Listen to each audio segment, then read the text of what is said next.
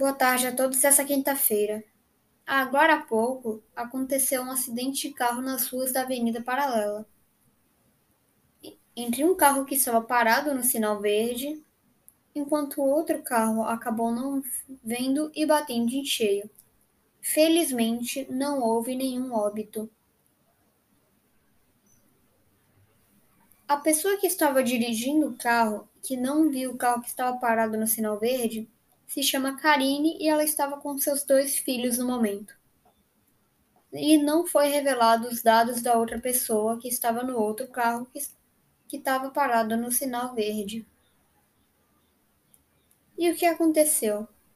Karine, ela estava andando de carro, aí ela foi olhar para ver se o sinal estava vermelho, e como estava verde, ela prosseguiu.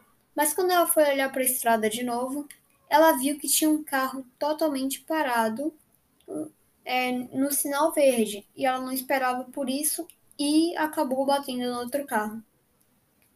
O carro de Karine não ficou muito.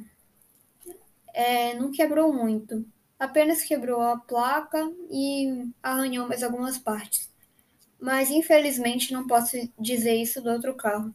O outro carro ficou totalmente arrebentado e não tinha mais como usar por antes que seja consertado.